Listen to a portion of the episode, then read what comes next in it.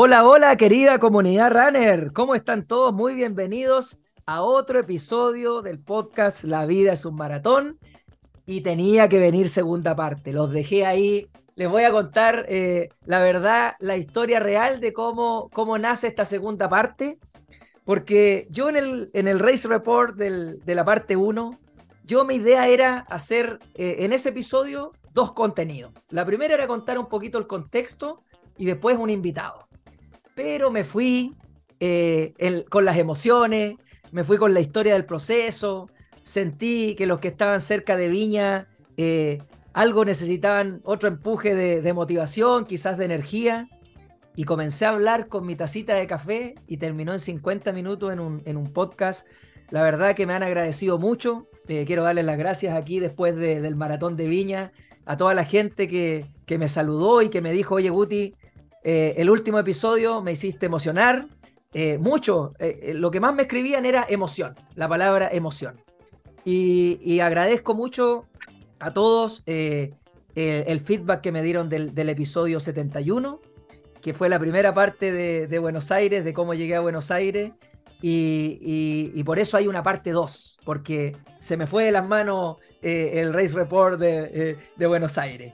Y ahora eh, tengo una parte 2 para hablarle de la carrera, porque no les hablé nada de la carrera en el, en Race Report 1, así que aquí va a quedar ya respaldado eh, el maratón de Buenos Aires para todos aquellos que tengan eh, la idea de ir a, correr un maratón aquí cerquita. no pensemos siempre en las majors, no pensemos en, en, estas maratones que son más complejas en todo contexto, monetario, de distancia. Tenemos acá las majors de Latinoamérica que yo digo, yo quiero correrlas todas también. Así que Buenos Aires es una muy buena alternativa y a mi invitado le vamos a preguntar, ¿cómo nace mi invitado? Yo siempre propongo, tengo una lista, los invito, pero acá este invitado nace de, del día de la carrera mismo, del día de la carrera mismo, eh, que ahí les vamos a contar más adelante. Eh, mi invitado es Andrés Álamo, un ingeniero comercial de 29 años, que comenzó a correr el 2021. Miren su, historia, qué linda. Cómo la pandemia nos dejó cosas. Comenzó a correr en la pandemia y me pone acá en plena pandemia en franja deportiva. ¿Se acuerdan de la franja deportiva? Esa que esperábamos todos para poder entrenar. Bueno, Andrés comenzó acá y debutó en el maratón en Santiago 2022. A esta altura ya del segundo semestre del 2023, tiene cuatro maratones, me imagino que incluido Buenos Aires, le vamos a preguntar y eh, pertenece al club Olympic Team, ¿ya? Eh, Andrés, mucho gusto por ser parte de la Vida Submaratón, amigo. ¿Cómo estás y bienvenido? Gracias, Guti, por la invitación. Súper bien y de hecho creo que mandaste una muy buena presentación inicial. Así que nada, feliz de estar acá. Oye, contémosle a la gente, eh, porque yo ahí lo digo. Bueno, aclaremos, cuarta maratón incluye Buenos Aires, ¿sí? Incluye, incluye Buenos Aires. Partimos con Santiago. ¿Ya? Después, segundo semestre de ese año, hice Chicago. ¿Ya? Y me clasifiqué a Boston en, Santiago. Así que también hice Boston ahora en abril 2023. Espectacular. Santiago, Chicago, Boston y ahora Buenos Aires. Uh, ¿quién se quisiera ese, ese recorrido inicial? La verdad, eh, ¿quién se lo quisiera? Oye, buen eh, de maratones. Bueno, bueno, bueno.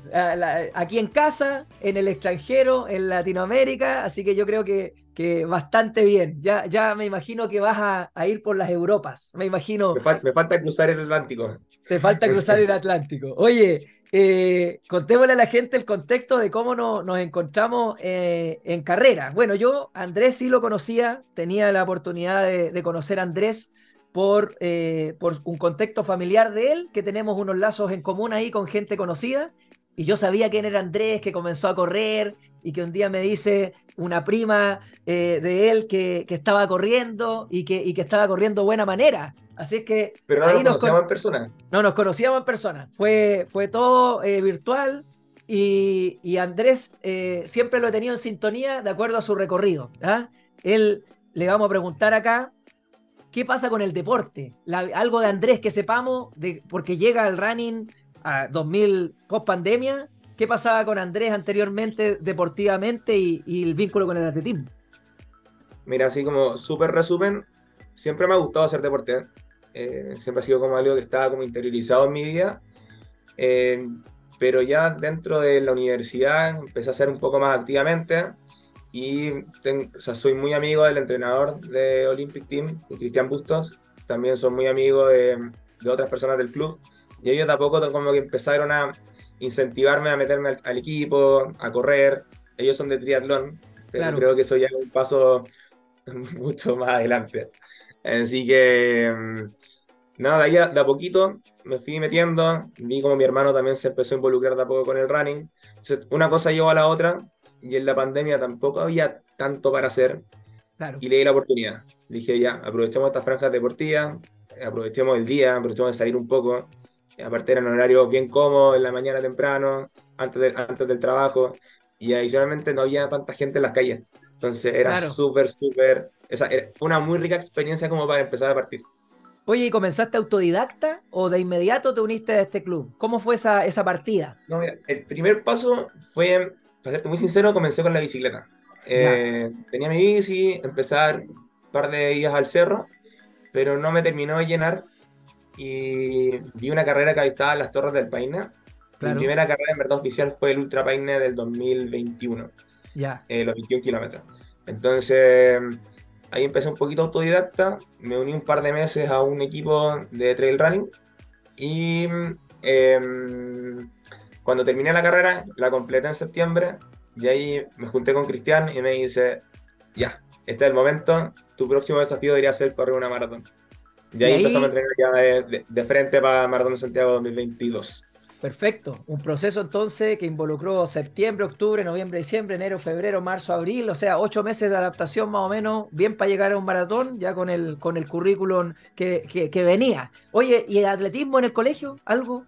¿Nada? No me, no me descubrieron antes, parece. No, ¿Ah? nada. Me acordaba que siempre los test de. No me acuerdo muy bien los nombres. Naveta. Eh, sí. Sí, y me iba, bien, me gustaban. Y el de los pititos. el de los pititos. Sí, top 3. Ahí me gustaba quedar, como lo, más arriba posible, competitivo. Ya, mira, entonces había, había ahí alguna relación, pero, pero no estaba el guiño para entrar a esto. Que, que es más o menos lo que me pasó a mí. Yo tampoco tuve experiencia de atletismo porque en los colegios en el sur de Chile donde participé, no, no, existía prácticamente el atletismo en el sur, en la Patagonia. Así que puros deportes colectivos bajo techo, voleibol, básquetbol, de hecho el fútbol lo cambié al futsal y ahí me defendía. Y el atletismo, la verdad, eh, tampoco para mí no era conocido. O sea, a mí me hubiera encantado conocerlo antes. De hecho, creo que una de las cosas que como que me hubiera gustado que alguien me dijera a los 13, 15 años, corre. Sí. Sí. Y, tan, o sea, y es tan simple, un par de zapatillas y ya con eso ya se puede empezar. Sí, mira, con respecto a ese mensaje, yo ahora ya que tengo hijos y, que uno, claro, va pensando en, en, cómo lo vivió uno, eh, uno igual con los hijos, uno deja que sean libres en la elección de los hobbies y las actividades. Yo no, no ando presionando a mis hijos para que corran porque tiene que nacer de ellos.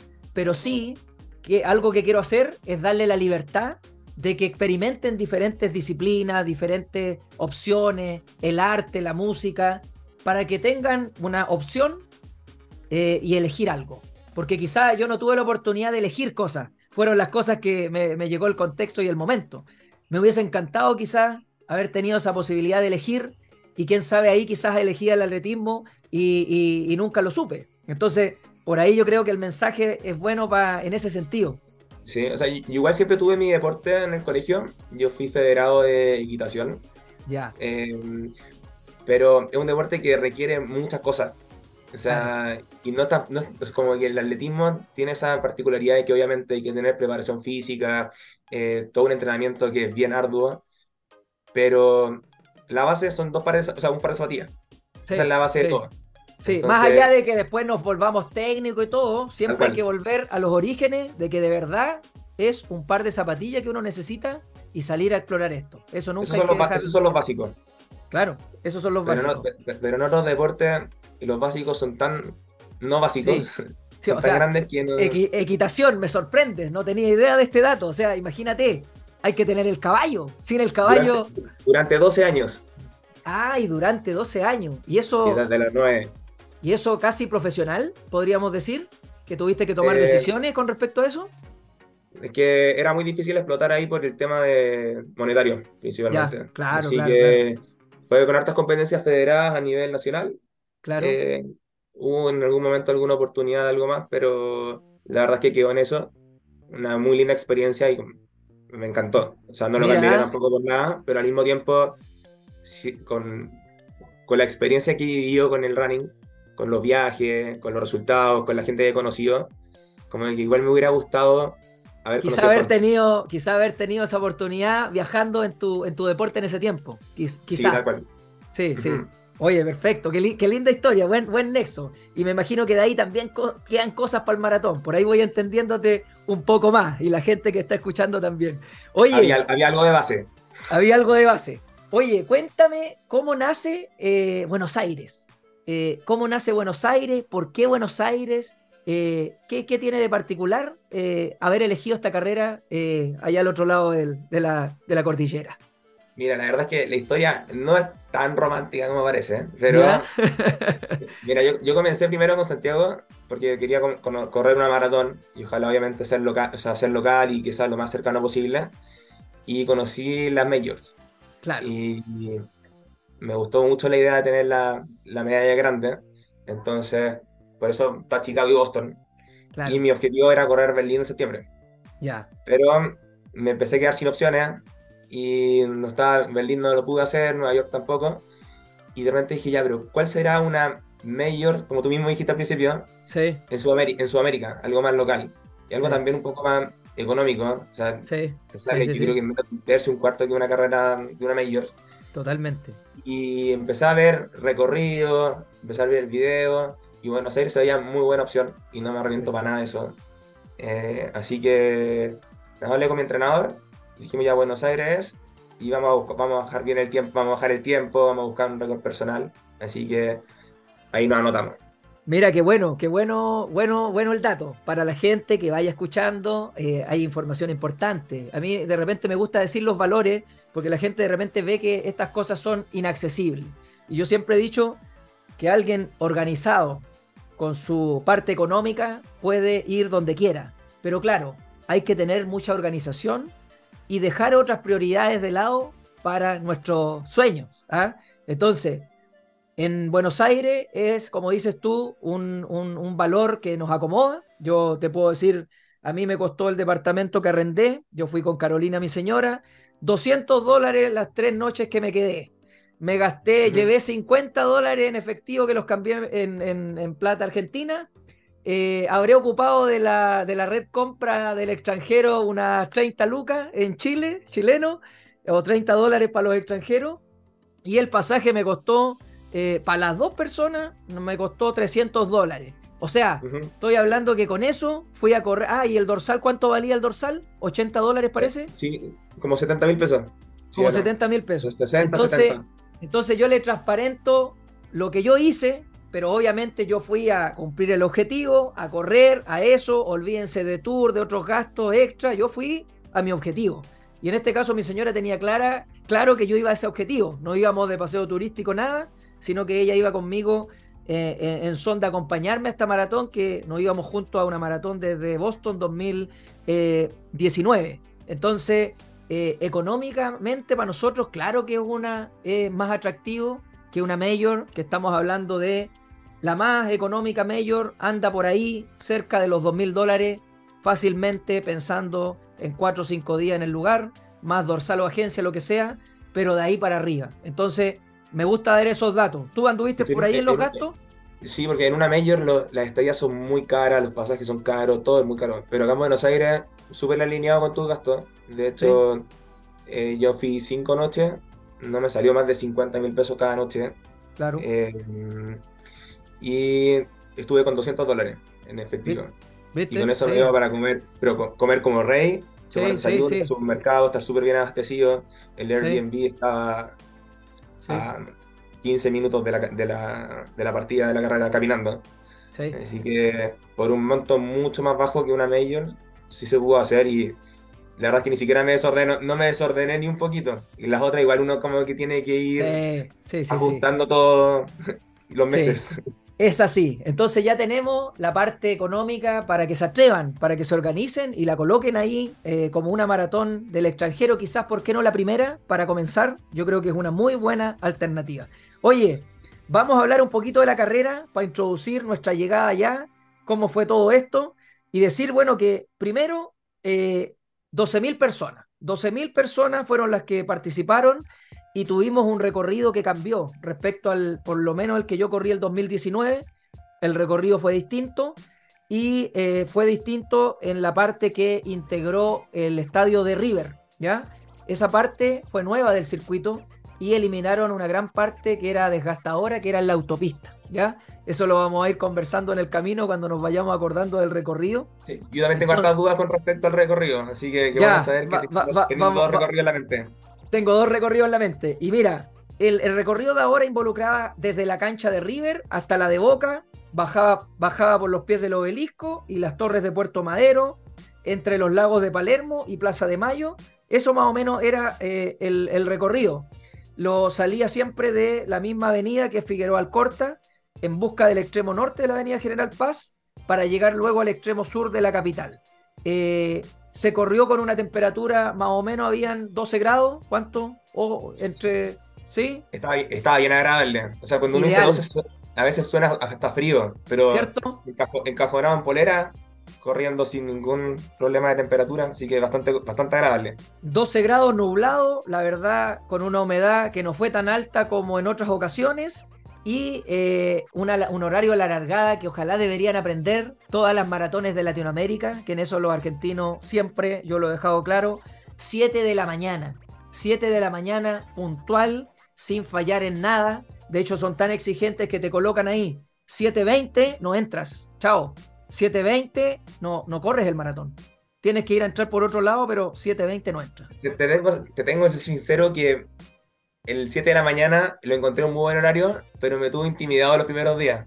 Ya. Porque, porque es temprano, o sea, hay que partir a las 4 de la mañana haciendo toda la rutina. Sí, sí, y eso es un cambio que hay que entrenar. Y el que no lo ha entrenado, claro, hay que, hay que tomar algunos ajustes. Pero se agradece cuando son las 8 y media de la mañana y te queda la mitad de la carrera y sigue siendo muy temprano. Sí, sí, sí, totalmente, totalmente. Oye, ¿Cuándo llegaste tú a Buenos Aires y cómo fue eh, tu proceso de adaptación frente a este maratón que, corrimos ahí el, el domingo 24? Eh, la verdad es que llegué bien encima. Me fui el viernes en la mañana, así que en torno al mediodía del viernes estaba ya en Argentina. Y la verdad es que el viaje es súper corto, una hora y media en avión, más no hay ningún no hay cambio de hora de diferencia, entonces como que en verdad no sentí que tenía que irme mucho más adelante que eso. Em, pero obviamente igual hubo toda una preparación previa en, en alimentación, en suplementos, etc. Así que la verdad es que me sentí bien preparado para irme el día viernes. Eh, todo, todo lo llevabas en la maleta? ¿Todo lo que había que ocupar en la, en la carrera iba ahí? ¿O, te, llevabas cosas por comprar? No, no, todo, y todo en la mochila ¿De mano? conmigo. Sí, las, las, zapatillas, todos los geles, todo aquí, donde lo vea. Ese mensaje lo, lo hemos dado siempre. Siempre que usted vaya a correr una maratón al extranjero, en su mochila de mano, toda la equipación, todo. ¿ah? Tranquilidad mental. Tranquilidad mental, totalmente, totalmente. Entonces todo resuelto, no había nada que ir a la expo a comprar algo, nada, nada, nada que tuvieras pendiente. Solo me apuraba a llegar. Solo me apuraba a llegar. Para retirar el kit. Ya. Ya. Yo mira lo que hice. Yo llegué también ese mismo viernes. Llegué un poquito más tarde. Llegué como a las 4 de la tarde y yo me anticipé al kit y le pedí a un amigo chileno que ya estaba allá que me retirara él el dorsal. Así es que poder en mano, todo, me lo retiró él. Y el sábado yo eh, lo fui a buscar a su departamento donde estaba y me evité el estrés del kit, porque yo sabía que era muy puntual el tiempo que tenía y me evité eso eh, por mi parte. Tú fuiste de, de, inmediato. Sí, de hecho la única oportunidad que creo que veo de la carrera es el hecho de que el kit se retirara en una zona un poquito alejada como que no era una zona quizás tan turística. O sea, el espacio... ¿Era gimnasio Sarmiento? ¿Era como? ¿Sí? Sí, en Sarmiento, tal cual. Pero el espacio estaba muy bueno. El problema es que quedaba lejos igual de, de donde se queda la mayor cantidad de la gente que va a correr la carrera. Entonces, de repente, haber estado en una zona más cercana al obelisco, quizá hubiera sido un poco menos estresante, siendo que igual eran 20 minutos en, en taxi. Ya, sí, sí, sí. Y hablemos de que el taxi para nosotros era baratísimo también. Así que no, no, no era tema, no era tema. de hecho, yo me moví en. Me ofrecieron una, una tarjetita de, para andar en el subte, pero no. Que, es baratísimo. de hecho, es baratísimo para nosotros el, el, transporte público. Oye, y con respecto a lo mismo, yo no viví, yo no viví la expo. Entonces, ¿qué le podrías contar tú a la gente eh, que, que va a ir a Buenos Aires?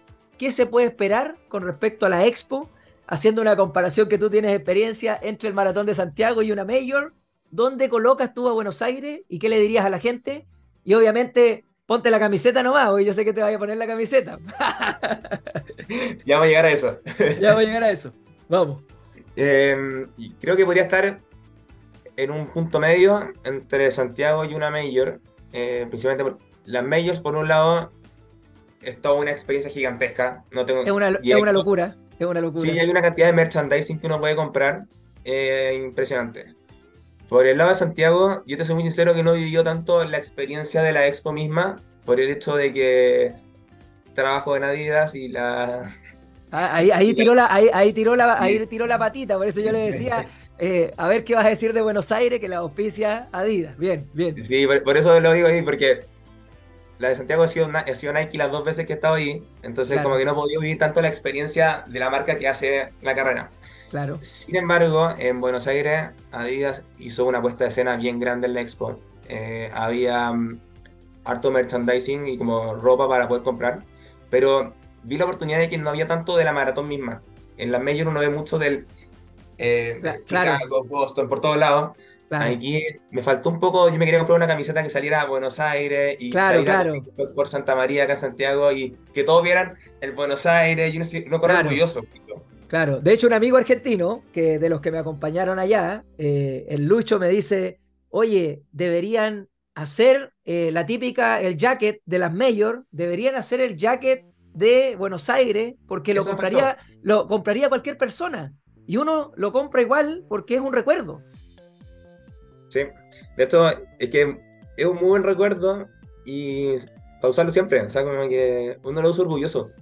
Y traspasa todo, ¿ah? Traspasa todo, siendo que yo también soy de otra marca. Eh, el recuerdo traspasa todo, porque al final no es, no es el tema de la marca, sino que es el recuerdo de la vivencia y, de lo que tú tienes. Yo tengo guardados mis jackets de Boston, de Chicago, los tengo todos guardados, porque es un recuerdo que es la historia de, ese día. Y, es para Yo tengo la de Chicago también. ¿Viste? Sí, claro, claro que sí. Claro, claro que sí. Así que, oye, entonces una expo que se la jugó, quizás faltó en eso, pero lo otro cumplió las expectativas. Sí, y aparte habían hartos stand que tenían muy buenos como complementarios para la carrera o para post carrera. Yo me compré, me compré crema, me compré algún accesorio más pequeño, pero no, en ese sentido, bastante bien. Eh, sí, podría ser, de esto igual puede estar en una altura que la de Santiago igual es buena, es, buena expo. Sí, Así sí, es una muy buena en el mismo nivel que los de Sudamérica. Listo, mira, bien. Ahí tenemos entonces la información de la expo. Oye, ¿cómo estuvo eh, ese, ese dormir del, del, viernes ya, que llegaste tranquilo, que el, el, el, kit y el dorsal estaban en tu poder?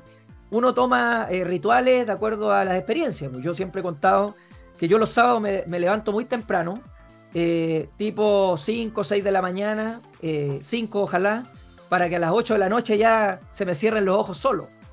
Y acostumbro a no caminar mucho, pero sí yo me la jugué con ir al banderazo. Dentro de las actividades que yo eh, hablé con Roberto Núñez y le dije, oye, voy a estar en el banderazo, me comprometo a eso, vamos a ir al banderazo. Y esa fue mi actividad del sábado, que fui a donde los chilenos, nos juntamos ahí en la Facultad de Derecho y eh, la verdad, hicimos una activación, fotito, un CHI, y yo me inyecté esa energía y fue para mí muy especial y, una, una, buena, una buena mañana de sábado para cargarme de energía y después volver con mi señora al departamento tipo 4 de la tarde y de ahí en adelante modo zen. ¿Qué pasó contigo? O sea, mm, tengo un ritual parecido. ¿eh? Yo dos días antes empiezo a levantarme temprano, así que lo hice coincidir con el vuelo el de día. Eh, entonces, creo que el viernes me levanté tipo 5 de la mañana. Eh, después el sábado salí, estaba corriendo a las 6 de la mañana en modo activación, unos 20, 30 minutos. Entonces también ya ese sábado en la noche, a las 7 estaban, creo que a las 6 de esto ya estaba en el departamento. A las 7 comí a las 8 estaba acostado. Así como muy temprano porque me tenía asustado el tema del horario de la, de la largada de la carrera. De la largada, lo querías probar, querías probar el horario. Y aparte el día acompañó, porque el sábado estuvo similar al domingo. Diría que estuvo casi igual. Calcado. Sí, idéntico. Muy, muy parecido. Ahí la, única, la única diferencia que tuve es que el sábado igual aproveché de recorrer, eh, porque yo fui con mi bolola, entonces ella se la jugó por ir, yo no, no podía, no... Oh, sí. Quieto, así que tenía que obviamente acompañarla lo más posible como a recorrer, pero obviamente igual acotado, o sea, como que fuimos al cementerio La Recoleta, un par de vueltas por ahí, un mall rapidito y vuelta a la casa. Lo mismo que hice yo, exactamente lo mismo, porque el banderazo fue en la Facultad de Derecho. Nosotros con mi señora ya habíamos ido a Buenos Aires varias veces, así que tenemos los puntos neurálgicos ya más o menos listos. Y el cementerio no lo habíamos conocido nunca, así que de ahí de la Facultad de Derecho eh, nos fuimos por un cafecito, fuimos al cementerio, también caminamos por ahí y llegamos al Ateneo, a la librería, y después de ahí nos fuimos al departamento. Y muy parecido a tu tour. Algo hicimos. De hecho, creo que íbamos como desfasados por 15 minutos porque hice lo mismo. Mira. Eh, pasé por el Ateneo. Mira. lo único que sé es que yo no fui al banderazo porque la verdad es que no iba a ninguno. Era la fiesta. Sí, pero tampoco, no fui a ninguna, la, ni en Chicago ni en Boston tampoco fui a los banderazos. ¿Ya? Roberto te va a tirar la oreja, Roberto te va a tirar la oreja, porque hay que, hay que sumar, hay que sumar. Sí, no estoy de acuerdo, pero es que me pasa que igual soy súper estructurado. Y como el horario de la. Generalmente termina saliendo uno o dos días antes. Sí. Y me colapsa mentalmente todo mi, mi panorama mental. Así que por, por, ahora, me, o sea, me lleno de tensión igual los días previos a la carrera. Como que sonar, sonarte las tensiones que uno bota mientras va corriendo. Entonces, sí, me, ordeno mucho, mucho con esos puntos. Mira, lo hemos conversado eso del banderazo, ¿ah? y yo siempre lo, lo, he dicho si tú no te, si, si para ti el banderazo es, un, es, más estrés, es más ansiedad, es gastar energía de más, está muy bien que no vayas. Pero al contrario, si el banderazo como a mí me inyecta de energía, yo te digo honestamente, prefiero ir a un banderazo que quedarme en la expo cuatro horas dando vueltas. Yo ahí tengo mis diferencias. Yo, por ejemplo, en la expo, yo ahora retiro el dorsal y me voy. Así, yo y lo trato de ir el primer día y desaparecer.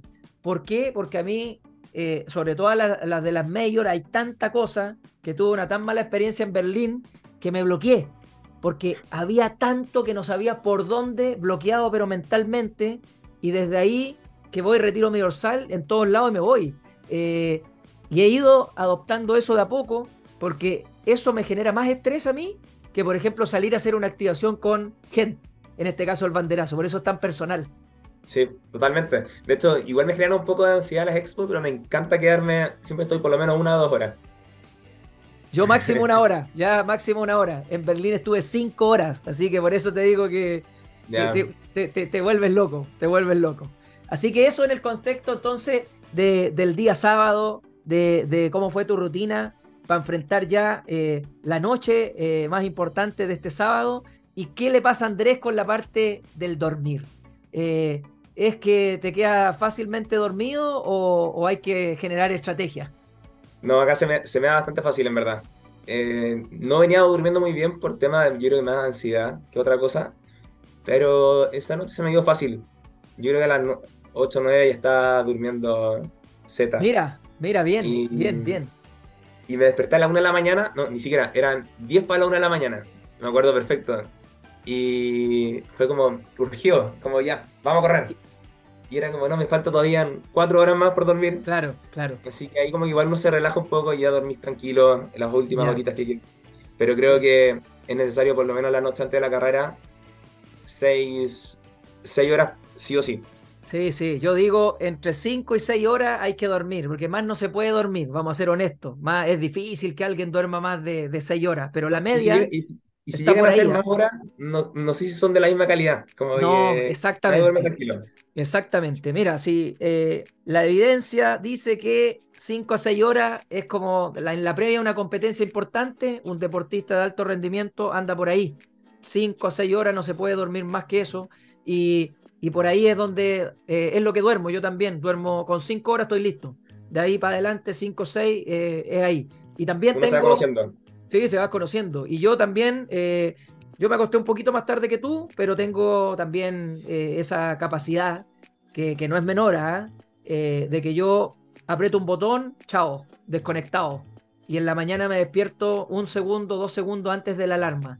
Eso toda la vida, toda la vida. Mi señora me dice es impresionante. Yo voy, coloco la, la, almohada, cabeza, durmiendo de inmediato. Y al otro día también el reloj, así, pero no tengo eh, dificultades con eso, la verdad.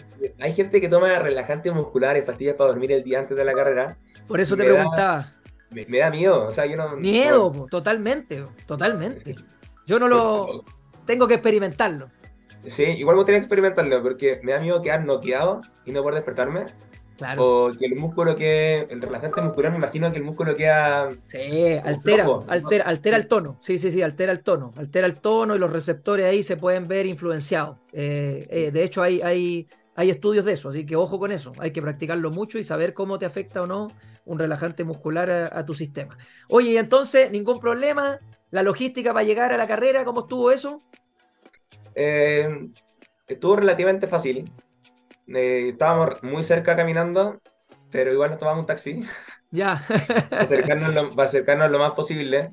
Claro. Eh, pero no, eso no hubo ningún problema en verdad. Yo estaba, estaba tan cerca que no fue, un, no fue un tema. No sé cómo habrá sido para gente que estaba ya más en el centro. Yo, por ejemplo, yo, por ejemplo, estaba en Caballito, estaba bien alejado y tuve la suerte, sí, de que mis amigos argentinos que me hice en la pandemia, eh, estos locos corredores, eh, se portaron un 7 conmigo, pues me fueron a buscar al aeropuerto, me llevaron al departamento. El día de la carrera me pasaron a buscar al departamento, me llevaron a la carpa ahí del Indio Cortines, que, hicimos una organización con mi team. Y la verdad se portaron un 7, pues me acompañaron parte de la ruta. Tú los viste, me imagino. No, eh, si me llevabas ahí, que es lo que vamos a contar ahora, quizás los viste a ellos ahí. Eh, no, se portaron un 7. Así que mi logística. Tuviste una, tuviste una experiencia VIP. Sí, sí, sí, sí. Pero bueno, era, era algo que habíamos dejado ahí con la pandemia, que yo a ellos los conocí entrenando en la pandemia en la cinta. Estos eran unos amigos argentinos que en la pandemia entrenaban todos los días en vivo por YouTube en las cintas de en las corredoras. Entonces nos juntábamos por Discord en audífono, nos comunicábamos los tres o cuatro en vivo y salía esta transmisión del entrenamiento por Swift en YouTube. Hicimos como no sé cuántas transmisiones, como ciento y tantas transmisiones. Todos los días entrenábamos juntos, así que imagínate cómo nos hicimos de amigos.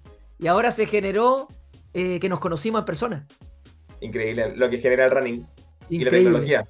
O sea, increíble, increíble. Ahí Lucho, Lucho es el, el, el, que creó todo, el que se le ocurrió esta idea. Yo me sumé en un momento y, sacamos todos los entrenamientos en Swift. Yo hice fondo, yo corrí un maratón después el Nueva York virtual con el entrenamiento de la cinta. Y bueno, ahí la cinta se quedó en mi vida para mi planificación de los entrenamientos hasta el día de hoy.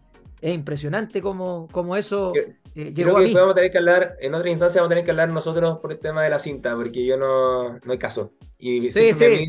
Me, mide, me, distinta la distancia, no, todo mal, no, no soy muy amigo hay un tema tecnológico ahí que tiene una, que tiene una forma de resolverse con Stride, pero ya, ese para otro, para otro tema. Oye, ¿qué te pareció? Eh, bueno, vamos a, comentar que en la largada estábamos ordenados por corral, eh, ambos estábamos en el, en el C. Y eh, la largada es muy bonita, es muy bonita la largada, la vamos a comentar que por ahí, por ahí subí un reel que mi señora grabó la bandera que, que cubre a todos los corredores y nosotros estábamos adentro. Y ahí fue nuestro primer contacto con Andrés, porque yo empecé a avanzar y de repente lo veo, Andrés, ¿cómo estáis? Ahí nos conectamos por primera vez en la largada. Sí, de hecho fue muy chistoso porque la primera vez exacta, acuérdate que nos saludamos cuando estaba pasando la bandera, antes de, antes de partir. Antes de partir. Yo, corrí con el primo y Polola, con José Miguel Cueva. Sí, que, lo, que lo conozco y lo conocí corriendo en el maratón de Santiago. Sí, y le pregunté, le pregunté, justo en ese momento, ¿has visto al Buti? ¿Lo habréis visto por ahí? Porque sé que debería estar como por acá también. Y me dice, no, no lo he visto. Y escucho, Andrés. Y ahí, ahí. tú estabas saludando. pero, sí, pero de, ahí no te, de ahí no te vi más hasta que partimos. Claro. Y en la largada misma quedaste justo al frente nuestro. Sí. Lo que pasó, sí, lo que pasó es que salimos, no salimos tan adelante tampoco, ¿cierto? No, salimos tan adelante. no quedamos tan bien encajonados. No, no quedamos bien encajonados. Yo traté de avanzar lo más que pude, pero ya cuando, cuando me, aburrí de seguir avanzando, yo dije ya, sí, eh, las calles son tan anchas que uno puede recuperar su pace en algún momento, así que me, me fui con tranquilidad y dije ya, ahora si lo pienso, no hubiese hecho esto porque los 13 segundos que, me demoré en encontrar el ritmo hubiesen eh, dado quizá uno, un, margen distinto al, crono. Pero bueno, eso permitió que nos encontráramos ahí, luego de esa largada tan bonita. Eh, yo dije, llevaba el celular, ¿ah? yo corro con el celular, pero yo lo ocupo, yo antes grababa las carreras con GoPro, Andrés, eh, cuando partí, y tenía esa capacidad de sacar la GoPro con la mano y grababa pequeños trayectos, el kilómetro 5, el 10, pequeños pincelazos así, de 15 segundos, 10. Pero claro, a medida que vas aumentando el ritmo en esto, ya el gasto de energía, de levantar la mano, de meter la voz, de hecho me, retó una, me, retó una, vez un entrenador que déjate de gastar energía, que déjate de conversar, tú llegas a la meta, te concentras en ti nomás, que lo tuve que aprender. Ahí de empecé a dejar la GoPro. Y por eso algunos me preguntaban, oye Guti, ¿ya no grabáis con la GoPro? No, porque no da, el gasto energético es demasiado. Entonces, yo ahora me pongo el teléfono en el cinturón adelante y, el, y, no es que yo no lo llevo para grabar, sino que el teléfono me da un soporte muy bueno para que quede el, cinturón bien puesto, porque si no se me sube hasta la parte torácica. Entonces, a mí igual se me, realmente va, va moviéndose. Exacto, con el teléfono yo le genero una contención que queda pero espectacular. Entonces lo llevo ahí y cuando yo los veo a ustedes, cuando, ¿qué kilómetro nos habremos encontrado? Habrá sido al inicio, ¿no? Ni, ni el 1. 300 metros, o sea, yo 300, muy al principio. Claro, muy al principio, yo los veo y ahí saco el teléfono y grabo un videito que, que subía del Instagram ahí de la, del inicio y ahí los saludo y todo y yo de ahí lo guardo y no lo saco nunca más, hasta el final de la carrera, ¿cachai? Entonces lo llevo más que nada al teléfono para estabilizar el cinturón y para que no me moleste. Y ahí empieza nuestra carrera, ya para mí por lo menos mi misión, eh, veo el ritmo, yo, yo miré casi nada del reloj, la verdad. Lo miré en el primero para saber qué pasaba con el encajonamiento y como salí, yo salí 15, eh, salí 18 segundos más lento de lo que yo quería salir, que era 3.55, salió a 4.13 el primer kilómetro. Y ahí yo empecé a avanzar para en el kilómetro 5 homologar los 19 minutos, después los 10 minutos, o sea, a los 10K, a los 21, a los 30 y al 42. Yo eh, le dejé a mi señora eh, los ritmos del 5, del 10, del 21, del 30 y del 42. Y eso se lo escribí a manito, se lo dejé a ella, yo obviamente lo tengo en la cabeza, y era lo único que yo llevaba de referencia, porque yo hice eso pensando en 3.55 el kilómetro, y tenía claro que iba a mirar el reloj. Eh, de hecho, en el 5 yo no lo iba a mirar porque yo dije, voy a ir a ritmo, pero con esto del encajonamiento no pude, y lo miré en el 10, lo miré en el 21 y lo miré en el 30 que para mí era el de más confianza, porque para mí si tenía que pasar el 30 en 1.57, y cuando yo miro el 30 y veo 1.57, chao, no miré más el reloj. Yo no miré más el reloj y mi tiempo lo miré cuando llegué a la meta. Esa fue mi experiencia con respecto a encontrar este pace y todo lo que vas a contar tú cuando yo un poquito más adelante viene en este contexto. Sí, de hecho, mi ritmo que estaba buscando también era entre 3.50 y 4. O sea, como que cada parcial tenía que ir en torno a esos ritmos. Más margen, lleváis más margen que yo. Sí, es que tenía, es que tenía, la verdad es que mi, mejor tiempo eran 2 horas 56, que era como correr a 4.10. Pero claro, me sentía bien con los entrenamientos, en el último control había salido a 3.58 el ritmo, así que fue como ya, el rango de para movernos entre 3.50 para no, para no darme, 4. Y si por primera, acá lo estoy viendo, primer kilómetro me, me marcó 4.10. Viste que salimos ahí, mira, yo salí más lento, viste que ahí los iba pillando. Sí, así que eso nos desajustó un poquito, pero nada, después la verdad es que fue una, carrera bien pareja, como en términos de ritmo. La verdad es que si sí. igual acompaña, harto para eso. Entonces... Que es el primer mensaje que le vamos a dar a la gente. O sea, yo lo dije antes de la carrera. Yo lo dije, esta es una carrera. De hecho, se lo dije a, a Javier ahí de finisher.cl, que muchas gracias por colaborar siempre en el podcast. Esta es una carrera, Javier le dije, para velocidad crucero. Aquí no hay que hacer cambios de ritmo, no hay que hablar de split negativo. Traten de correr a velocidad crucero. Eh, ahí, con el margen de los segundos para arriba y para abajo. Ahora, el que se quiera arriesgar, Claro que lo puede hacer. Me acuerdo, me acuerdo solamente tres momentos de, con alguna subida. Me acuerdo. Sí, son claritas. A, sí, a la vuelta, cuando doy la vuelta y voy llegando al estadio de River de nuevo. Sí. Me acuerdo ahí una subida. Sí. Me acuerdo después de una Shell dando una vuelta hacia como el, apuntando como hacia el obelisco, pero como por ese sector. Sí. Y después me acuerdo al final. Eh, sí, el, paso bajo, el paso bajo nivel en el 40. Lo 10. Ya, esa, sí. sí, sí, sí, sí, es que ese son tres, esos tres momentos, pero son súper puntuales. Son super, y, la, y la autopista quizá, que es esa parte de que entramos en la autopista que es en subida y ahí bajas al, entras al giro ese del, del 40. Sí, no fueron, no fueron los mejores, esos no son los mejores momentos, pero... pero y ese, e, esa parte de la autopista eh, antes era extendida porque pasabas por dentro de la autopista y pasabas los peajes y todo y llegabas a ese lugar. Nosotros nos saltamos todo eso. Y eso fue muy beneficioso para el circuito. Eso es lo que yo te quería contar. No tengo más referencia, pero ya, no hay, perfecto. No hay más referencia. Oye, y entonces en, esa, en ese inicio, cuando ya tuviste que te salió a 4.10 el pace, bueno, destacar que las calles de Figueroa Alcorta son unas avenidas gigantes en donde hay que tener mucho cuidado por dónde te vas, porque si vemos nuestros relojes tenemos 42 kilómetros y, y 50 y 700, a mí me dio 42.7. 42.7, clavado también.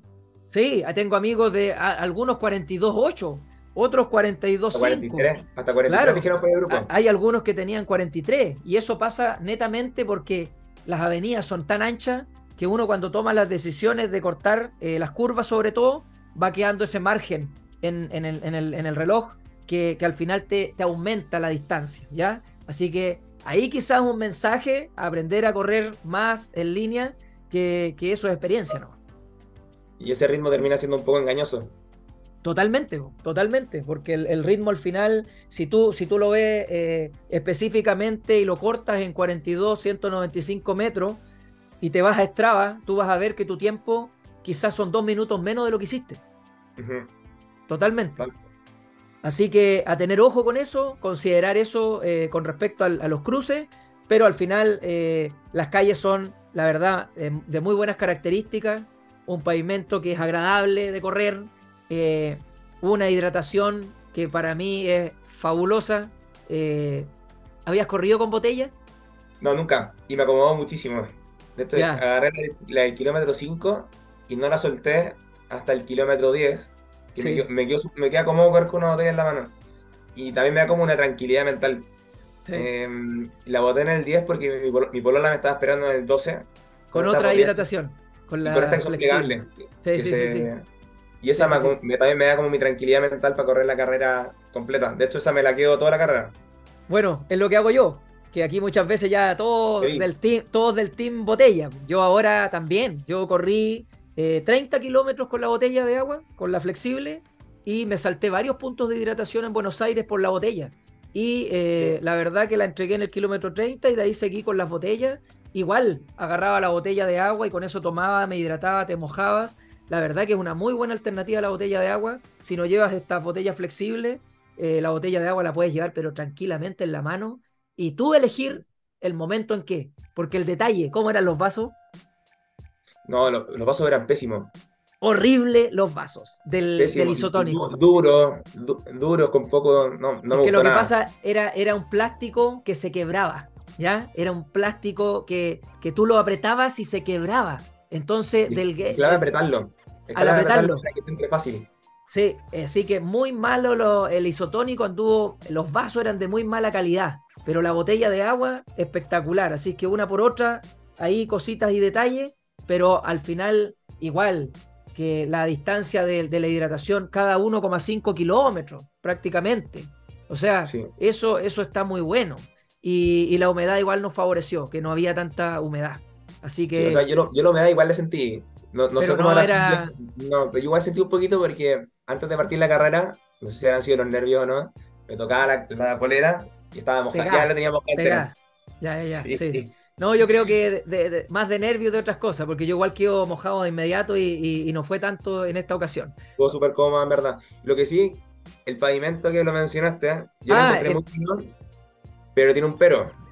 los bordes de las calles se hunden. Tienen, claro, tienen perante. Los bordes de las calles tienen perante, entonces se siente el, tobillo como, cómo se va a inversión o a diversión. Sí, sí, sí, sí. No, y otros personajes como yo. Eh, me tiré al borde para botar un gel en la basura. No me gusta. Mm, ¿Verdad? y me tropecé y me fui a piso. O sea, ¿Te, fuiste a piso? Eh, ¿Eso en qué kilómetro fue? no, no, estoy seguro si fue entre el 18 y el 20. Ya. Fue un oso rango. Tengo un kilómetro que un poquito más bajo en ritmo, pero. Buscaste entonces buscaste tirar el, el, envoltorio. Sí, fue en el, en el 18. Ya. el 18 me marcó 4-0-0. Un poquito más lento de lo que estaba buscando. Pero... O sea, con, con caída de todo te repusiste. Espectacular. Sí, pero igual te afecta la cabeza. ¿eh? Igual la saqué barata. Un par de raspones en el brazo. Eh, una, herida, una herida en la mano, pero no mucho más que eso. Ya, qué bueno que zafaste ahí, porque si no la historia hubiese sido muy diferente. Sí, así que, moraleja, no se sí. los bordes. No, y de hecho yo cuando me desocupé con, con los geles, yo lo tiraba al borde y le pedía a una persona, eh, lo bota por favor, que eso hago siempre. Ah, yo cuando lo abro y lo tiro, busco una persona que le doy la responsabilidad a otro, que espero entienda, y lo vote por mí. Eh, eh, uno piensa en eso. Yo lo hago así por lo menos. Lo, vi muy frecuentemente. Así que después de, ese, de esa caída, yo me tomo un shot de magnesio también en el 34. Y ahí me acerqué, o sea, se lo tiré a un brasileño que estaba ahí y espero que haya entendido. Ya, espero que haya entendido. Y lo otro, aprovechando, sí, lo que tú decías de los operantes de las calles, sí, no toda la ruta es perfecta. Yo creo que la ruta más complicada con respecto a calle fue el barrio de la Boca, ¿cierto? Eh, fue muy complejo por los giros, por calles con pavimento no muy bueno, porque vas como entre pasajes y ahí había que pisar muy fuerte para sentir las calles y, darle seguridad a la zancada. Así que yo creo que la, parte más compleja fue esa y, mentalmente no sé cómo, cómo viviste tú los kilómetros. Si podemos hacer así un repaso, ¿dónde, aparte de este de la caída que te, debe haber sacado un poco, ¿dónde sentiste el maratón eh, o no lo sentiste en ningún momento? No, sí, lo sentí. Cuando, me acuerdo perfecto cuando estaba terminando el barrio La Boca. Me acuerdo haber pasado al kilómetro 28 más o menos. 28-29, empieza la zona del puerto, si no me equivoco. Sí, fue, fue, fue, muy fue mucha cabeza eso. Sí, porque es un tramo que es solo. Y una recta muy eh, larga. Demasiado. Entonces yo creo que habrán sido unos 3-4 kilómetros que no podía sacármelo. Sí. Y, después, y después llegué a Puerto Madero. Y en Puerto Madero, kilómetro 34 más o menos, 33, me dio una puntada en, en la típica esa puntada que de repente puede pasar. Costal, abdominal. Costal. Ya. Y que no te dejas tirar, no te deja ponerte bien recto. Claro, claro, claro. Entonces hay otro kilómetro de sufrimiento. Y después ya no, después de todo eso no pude agarrar el ritmo. Yo creo que pude haber promediado un 3.55 en caso como si se hubiera dado perfecta. Pero me pesó mucho los últimos kilómetros, muchísimo. O sea, de, ahí había que aguantarlo, nada más. Aguantarlo y inteligentemente, fríamente llegar nomás. Sí, fuerte cabeza. Pero ya pero desde el 40 en adelante, con la cantidad de gente que hay en esos, en esos kilómetros, hay que aprovechar de, de llorarlo, de disfrutarlo. Y son, creo que son los momentos más lindos de la carrera. A mí me encantan. De hecho, creo que la, llegada es tan emotiva que es de otro mundo. Sí, sí. Mira, ahora que tú haces tu, repaso, el mío también, yo creo que el momento más duro para mí también fue eh, ese mismo trayecto. Más encima yo eh, tuve a Pablo, que él iba a un ritmo más rápido que yo y en el 32 me encuentra. Me lo encuentro en el lado de, pie y me dice, te acompaño. Y me acompañó hasta el kilómetro 36 donde estaban mis amigos argentinos. Y, y, coincide justo que el kilómetro 36 era donde estaba ese puente, que tú pasabas como un tranvía, que costaba levantar Costaba levantar los pies ahí porque venías de este lugar donde dices tú que fue mucha cabeza. Yo creo que ese fue el contexto donde más yo creo que tuve que ir concentrado para no bajar el ritmo.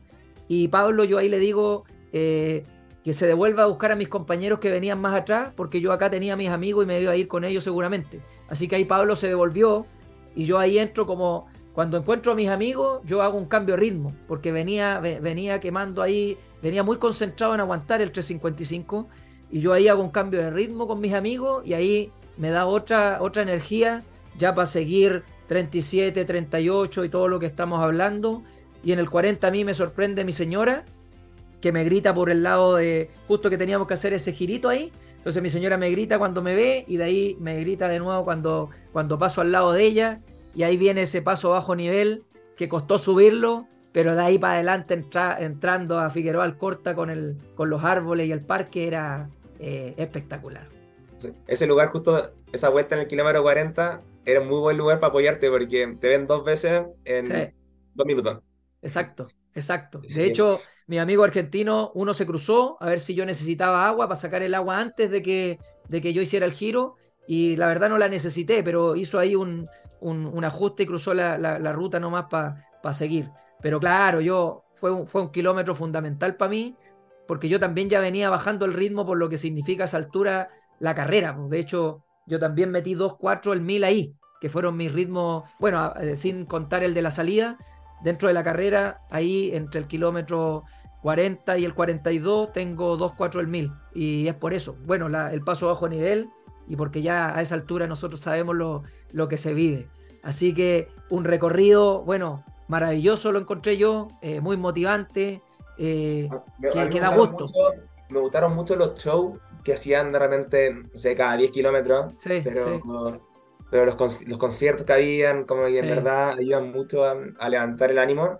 Me acuerdo Sí, me acuerdo de unas personas bailando tango. Sí, también. Eh, sí, no me acuerdo muy bien que uno va tan concentrado también en lo suyo, pero todos esos pequeños estímulos ayudan mucho como a empujarte en la carrera. Y sabes, la eh, otra parte que sirve es ahí donde llegamos a la Casa Rosada y había que hacer ese giro en donde tú veías a los corredores también, a los que van más rápido que tú, que fue mi caso en donde yo, yo me encuentro a Pablo ahí, que Pablo va como un, grupo de 3.45 al 1000 y yo voy por este otro lado y lo veo y le grito.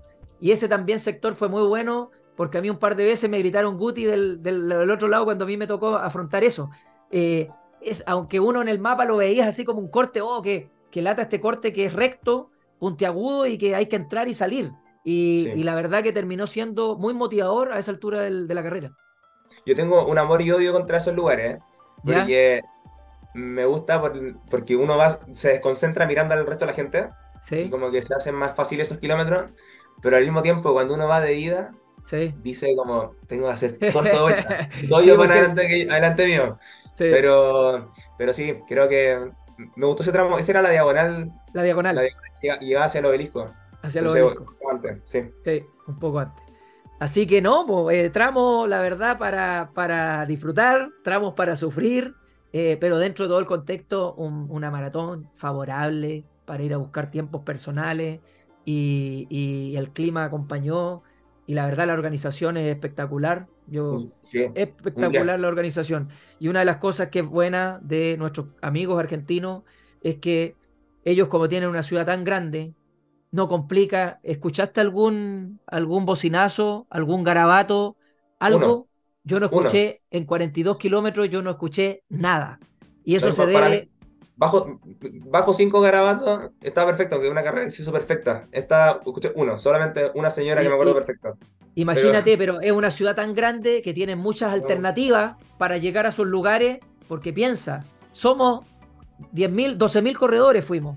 12.000 corredores en cuántos millones de habitantes, en 30 y tantos millones de habitantes, no somos nada ese domingo. Entonces, no les alteramos absolutamente nada a los bonaerenses eh, su día a día, su domingo, porque tienen esa particularidad. Entonces, en cambio, nosotros acá sí alteramos en Viña o en Santiago eh, el tráfico vehicular y todo lo que significa.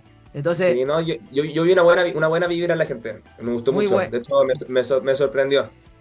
Por eso, por eso cuando de repente dicen, oye, los argentinos, nuestros compañeros argentinos, si tienen de dónde agrandarse, bueno, yo digo, tienen, argumento tienen argumentos de dónde. ¿ah? Y esto lo he conversado con mis amigos argentinos, ¿ah? que, es típico eso de, de, buscar el chilenismo en argentino, de que esto, lo otro. Yo lo conversaba con ellos y, oye, pero si es algo natural, normal, cultural, de entender eso. ¿ah? Eh, eh, está, está clarísimo. Así que la experiencia eh, espectacular. ¿Cómo fue esa llegada a la meta? ¿Te esperabas el tiempo que hiciste? Y cuenta la anécdota. ¿Cuánto, ¿Cuánto me, cuánto, ¿Cuánto me veías adelante? Porque cuentas aparte. Es decir, hasta el kilómetro 15, 18 te veía ahí, o sea, al, lado mío. O sea, un poquito más adelante, de repente te pillaba, de repente te alejabas. De hecho, en la foto, en varias salimos juntos. Por lo mismo. O sea, arruinaste la mitad de mi foto. y pagué por ella. no, yo creo que como en el, como en la media maratón, como en el 21, sí. sentí como que apuraste. Y me empezaron a mar me marcó un kilómetro 3.49, 3.50 y dije, ya esto no es mi ritmo. Y ahí le metí freno. Sí, no, ahí, tengo kilómetros a 3.46. Sí, tuve unos kilómetros a 3.46 ahí. Sí, cuando marcaste el primero de eso, ya dejé de seguirte, porque no. Ya te, está ahí fuera de ritmo para mí.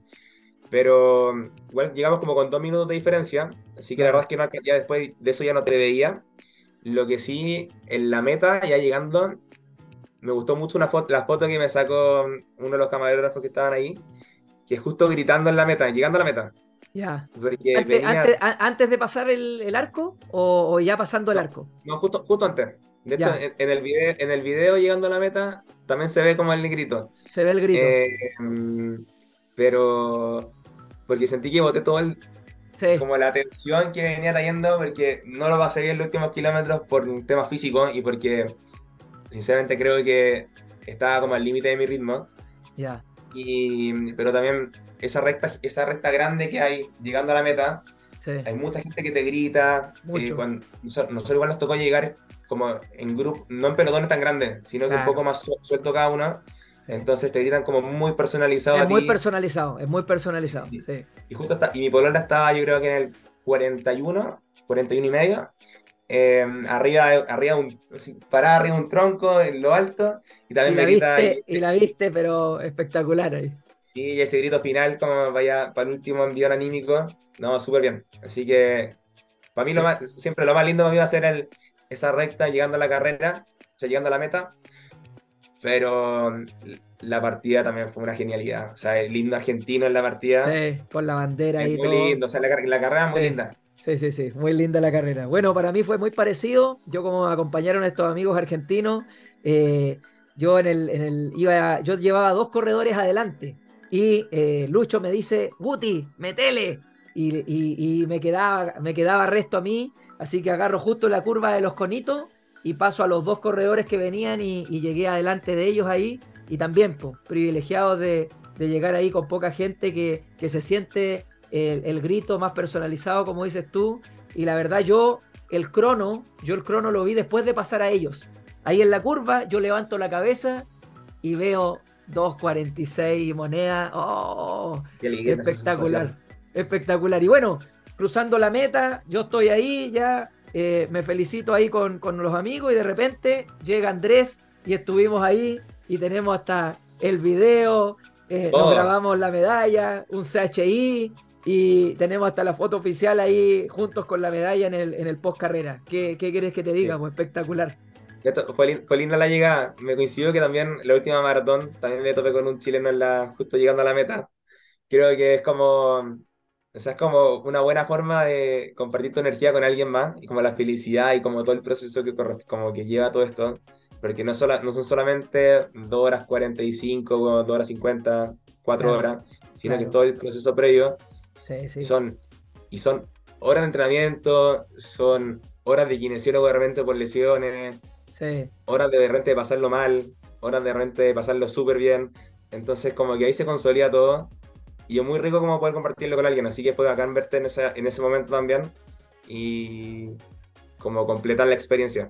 Sí, eh, eh, lo que dices tú es, transversal, transversal al, tiempo en el que llegue. Eh, la verdad, todos pasan por ese momento de que ahí vale la pena, vale la pena lo que hiciste más allá de si se dio el tiempo o no, vale la pena igual. Siempre eh, el cruzar esa meta y enfrentarse a 42, 195 metros es, una odisea. Y, sí, y, aparte, yo, llego a la sensación, sí, yo llego a la sensación de haber bajado, bajé 8 o 9 minutos mi tiempo. Claro, Entonces fue, un, fue un avance muy grande y como que igual te da toda esa motivación como para seguir adelante. Mira qué lindo. Yo también tuve eh, el honor de sacarme también ahí eh, unas lindas alegrías y, la verdad una euforia grande, porque también coincidió que Pablo llegó después, un, minuto y tanto después que yo. Y, bueno, yo eh, en este capítulo yo iba a cerrar mi, participación en, el club en el, que estoy, que, ya me despedí de mis compañeros y todo, por un proyecto personal mío. Y yo en Santiago quería eh, me iba, yo este año sí o sí me iba de Mena. y lo iba a hacer en Santiago. Pero mi idea era, yo como venía buscando el sub 250 desde el 2021 con Chicago, yo corrí seis maratones buscando el sub 250 y no se dio. Y en Santiago yo llegué muy entrenado, muy bien. Y mi idea era bajar el sub 250, decirle a Pablo muchas gracias, aquí está el tiempo que buscamos, y no se me dio. Entonces yo dije, chuta, tengo Nueva York en noviembre, complejo sacar el tiempo ahí, vamos a Buenos Aires, porque se sumó, así fue mi historia para Buenos Aires, mis compañeros de club iban mucho, y yo me sumé en el camino y dije, tengo que aprovechar, tengo que aprovechar este vuelito que traigo de Santiago, porque aquí hay que buscarla. Y para mí entonces llegar a la meta, y, ese, e, e, en ese momento también me sentí muy, muy tranquilo de que el cronómetro respalda el nivel que, tengo corriendo, la madurez de corredor y lo que vine buscando estas seis maratones y agradecerle ahí a Pablo que haya llegado en la meta corriendo. Eh, fue tremendo para mí como para cerrar el ciclo, que lo conversamos ahí.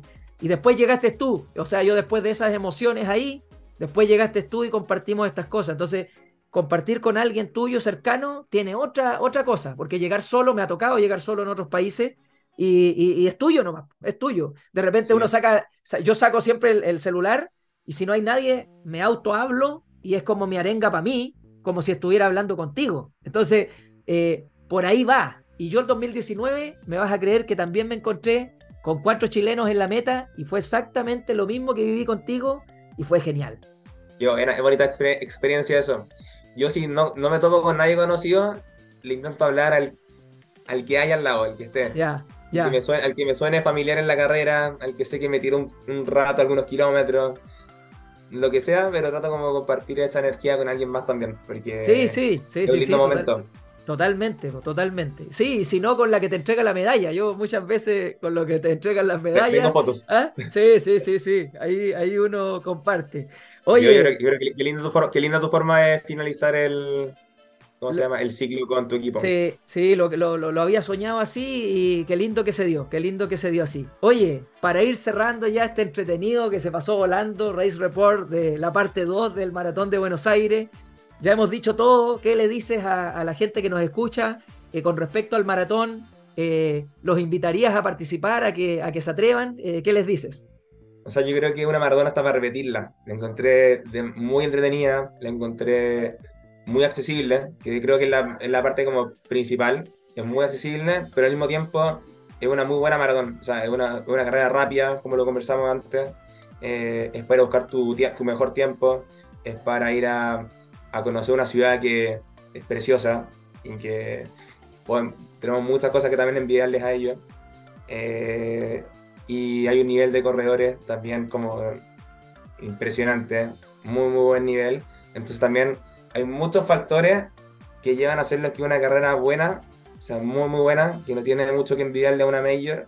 Así que nada, hay que atreverse y, y si uno quiere tener una primera experiencia, creo que una perfecta carrera, si uno quiere tener una décima experiencia, también lo sigue siendo una muy buena carrera. Espectacular. Yo, ¿qué quieres que les diga? Dos veces he ido, dos récords personal. No voy a dejar de ir nunca a Buenos Aires. Y si no sale, ya sé dónde tengo que ir. o sea, en total, nosotros, nosotros dos hemos corrido tres veces en la carrera, entonces, y han sido tres, tres marcas personales. Así es. hay un factor común. Hay un factor común. Oye, eh, ¿dónde te puede encontrar la gente? Si es que alguien quiere preguntarte algo en particular, eh, redes sociales, ¿qué, ¿dónde te contacta la gente? Sí, estoy bien activo en mi Instagram, no es muy difícil, es Andrés Álamos, así que nada, lo que sea, yo feliz, feliz de hablar del running, me encanta, también me encanta hablar de zapatillas, me encantan recomendaciones, eh, he probado muchísimas y soy súper específico, me encanta tener una zapatilla para cada cosa, Así que. Somos medios parecidos, somos medios parecidos. ¿ah? No, así, que, feliz. Cualquier duda, cualquier comentario, lo que sea, muy bien recibido. Feliz. Qué bueno. Oye, me alegro mucho de que haya sido parte del podcast La Vida Submaratón. Eh, este Race Report queda ahí para todos los que quieran disfrutar de esto, eh, para aprender, para motivarse, para ponerlo ahí como objetivo. Y, bueno, solo agradecerte que hayas sido parte de, de este episodio de La Vida Submaratón, Andrés. De hecho, gracias a ti por la invitación. Está, está muy bueno después de escucharlo, también estar participando acá. Listo. Todos pueden llegar al podcast, todos. Así es que así eh, vamos a ir cerrando un nuevo episodio de la Vida Submaratón. agradecer a todos las muestras de cariño siempre. Sigan compartiendo estos episodios. Recuerden que la única manera en que se escuche esto más es que ustedes lo compartan, le den las estrellitas al Spotify para que llegue a más comunidad runner. Y bueno, gracias a finisher.cl por estar ahí. Vamos a tener un concurso pronto, como ya en otros episodios. Y nos vamos a escuchar en el siguiente. Vamos a ver de qué se trata. Otro Race Report, otra historia que contar. Eh, bueno, vamos a, escucharnos en el siguiente episodio eh, de La vida es un maratón. Adiós.